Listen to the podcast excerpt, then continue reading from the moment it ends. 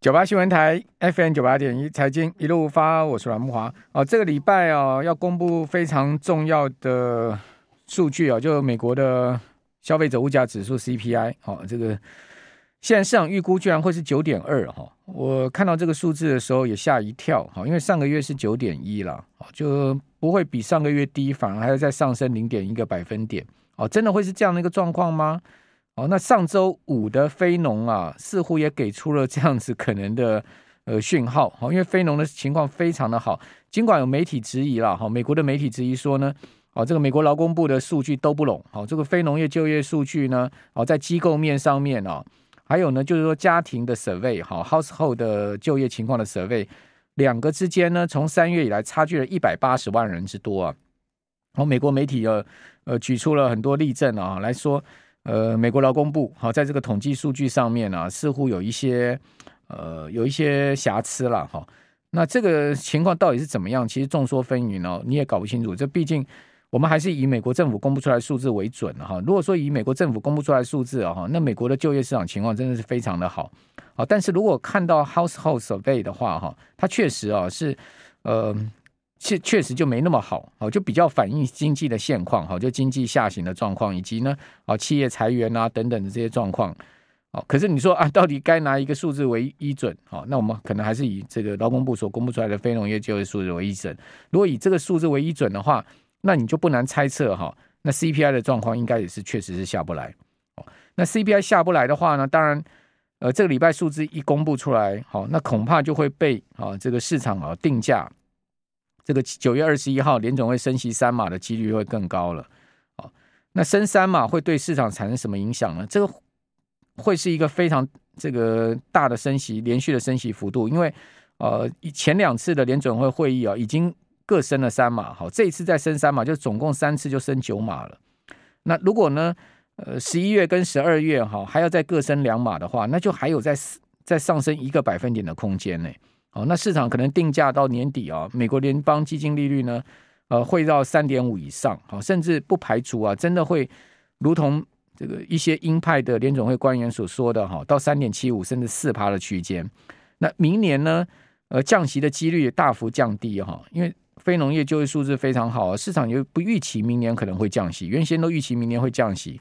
那如果说明年利率再往四趴甚至更高的空间去走，那经济真的能承受得了吗？那这就是为什么上周五哈美国股市不涨反跌的主要原因。哦，照来讲说公布出来这样的经济数据啊，应该非常好啊，市场应该很买单呐、啊。但是美国股市你可以看到，哦，上周五其实纳斯达克指数跟费半指数啊都是下下跌的哦。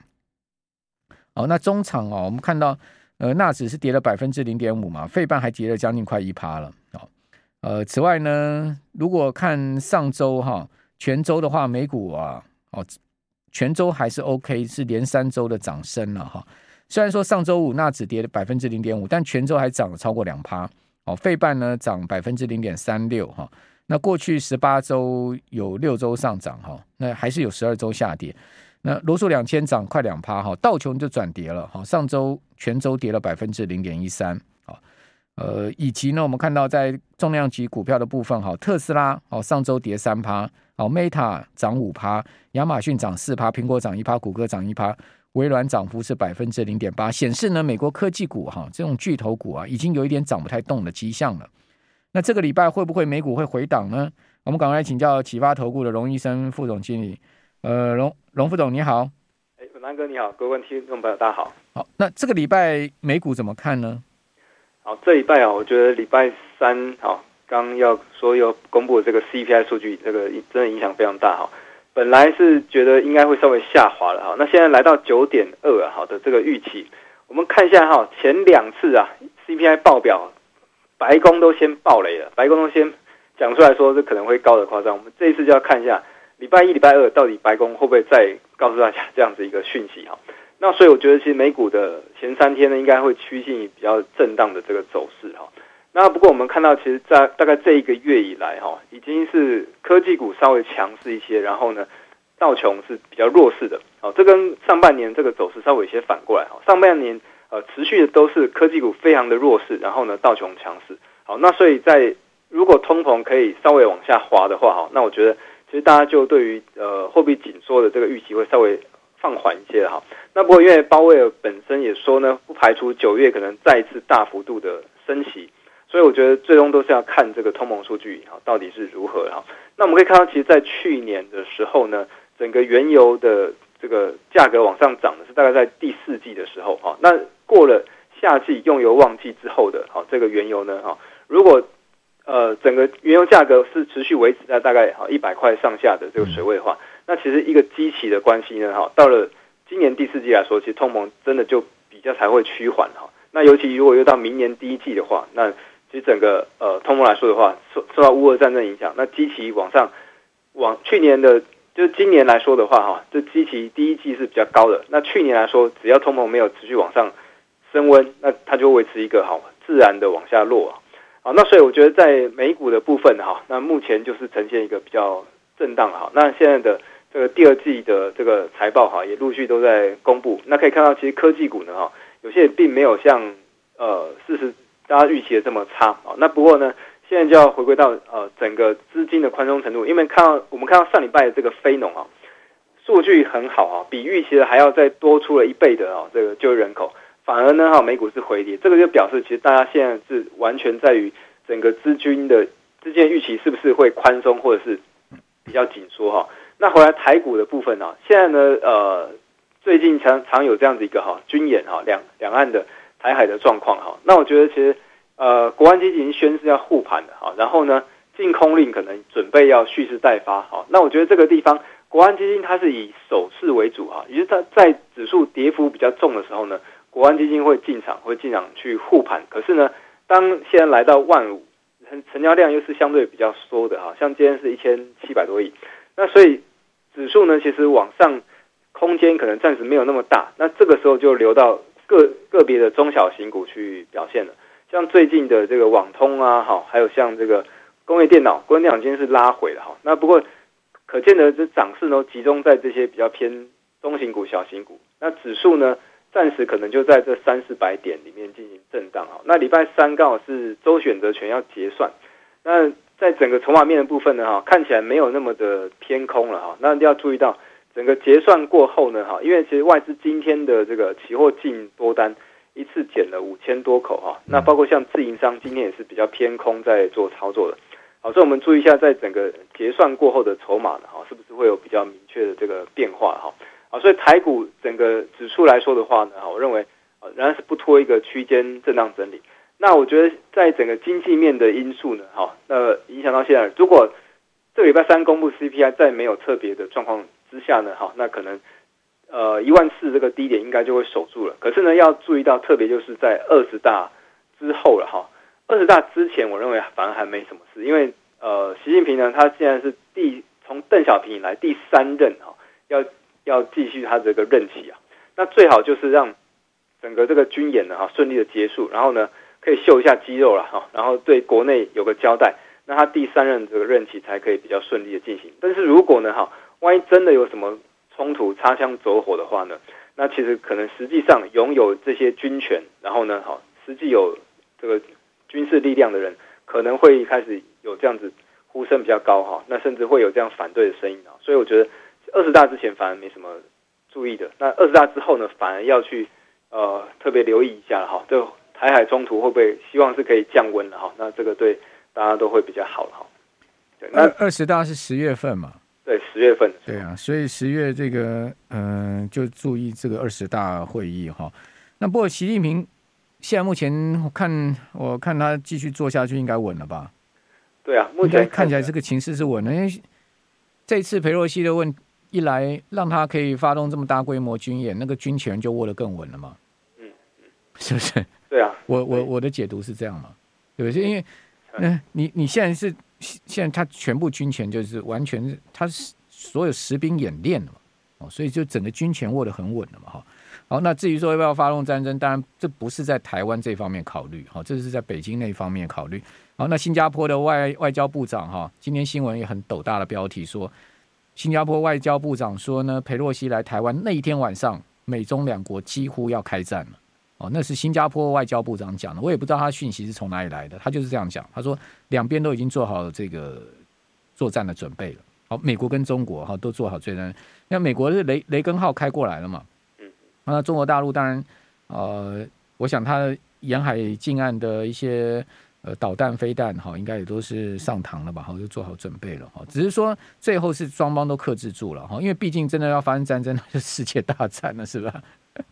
呃，这谁也不乐见这样的一个世界大战的形式了哈。第三次世界大战的一个爆发了哈。好，那呃，回到整个资金层面的部分，我们来看到哈，根据这个 EPFR Global 哈它的数据哈，到八月三号当周为止哈，那一周哦，全球股票基金还是继续流出哦，总共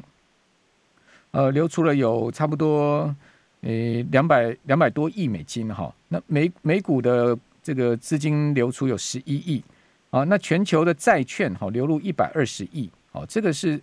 呃，对不起，二十六亿了哈，就是八月三号当周全球股票资基金流出二十六亿美金，好，那美股的部分是十一亿美金，那全球债券流入一百二十亿，创去年十一月最高，所以我这边要请教龙翔，你说债券市场是不是要转成多头了？好，我们等一下这边先休息一下哈，等下回来节目现场我们来讨论一下债市哈，债市是不是真的要？开始要翻多了哈，因为毕竟我们可以看到美国十年期国债殖率最近了哈，它其实一直三趴都上不去了。好，那我们这边休息一下，等下回到节目现场。九八新闻台 FM 九八点一财经一路发，我是阮慕驊。好，那我们看到这个礼拜哈，礼拜一没有什么太重要的经济数据哈，礼拜二有中国大陆的 M two，好，还有呢新增人民币贷款啊，七月社融啊这些重要的金融数据。好，那礼拜三呢，中国大陆要公布出七月呃美。美国有七月的 CPI，中国也有七月的 C，中国大陆也有七月的 CPI 哦，中美两国都要公布消费者物价指数。周四有 IEA 的原油月报，OPEC 的月报，所以周四呢重点集中在油价上面哈。还有呢，这个七月的 PPI 年比哈，美国的七月 PPI 年比。周五有英国第二季的 GDP 哈，以及八月的密西根大学的消费信心。那周五这个密密大消息也很重要。那油价上周啊大跌。美油居然跌了快十趴，哎，全周跌了九点七四趴，跌到每桶八十九点零一美金，跌破九十美金了。那布油上周跌了八点七趴，每桶也跌到了九十四点九二，跌破九十五块美金一桶。啊，请问呃，启发投顾的龙医生副总啊，这个油市是走空了吗？油价是确认走入熊市了吗？是受到经济不前景不佳的拖累吗？哦，那可以看油价现在呢也。跌破了乌俄战争的这个起涨位置啊，那这个让全球的这个通膨预期稍微缓和一些了哈。那可以看到，其实在，呃拜登上次去欧佩克，那希望可以减产啊，不过就意识减产了一下。我觉得这个呃欧佩克这个中东国家呢，向来是比较亲俄的哈，就比较不不理美国的啊。那稍微意识减产一下呢，哈，那其实表示说呢，哈，对美国释出某种程度的善意哈。那接下来的这个夏季啊，用油旺季如果呃开始慢慢结束之后呢，好，那原油也没有再站上一百美元了，那我觉得对全球的这个通膨压力真的会减轻不少哈。那呃以轻原油来说的话呢，哈，那现在持续在一个高档震荡，像西德州原油的话哈，现在大概在呃八十八到呃最高点今年大概一百二左右哈。那其实可以看到乌俄战争。刚开打那个时候，很明显的反应，一下子就冲到快一百三。那时候高盛，我记得高盛还喊到两百多啊，这非常夸张了哈。那不过呢，后来花旗又喊说，其油价有机会，其未来是下探到七十几美元哈。那我觉得，其实在，在呃整个油价的这个大幅度涨跌过程中呢，这个一定会成为哈，呃，美国也要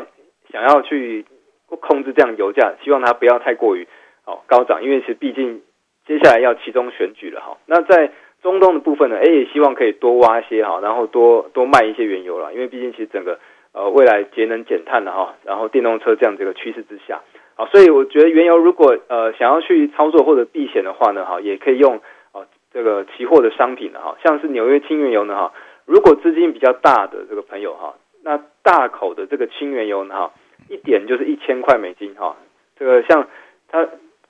涨个五趴，跌五趴，那可能就是五千块美金。那这样幅度，如果是觉得太大的话呢？现在不只有小型原油哈，还有微型的原油哈。微型原油就是呃大口规格的十分之一了哈，就涨跌呢都只有一百块美金。那这个就相对比较亲民一些哈。那原油的交易时间也蛮长的哈，从呃晚上的呃清晨六点，然后到隔天的五点，交易时间有二十三个小时。那它比较集中交易量比较热的时段呢，第一个就是在下午的这个时段，就是中东盘哈，中东油价开盘的这个时段，它交易会比较热络。然后再来就是在美股哈开盘的大概前一两个小时，好，到台湾时间晚上大概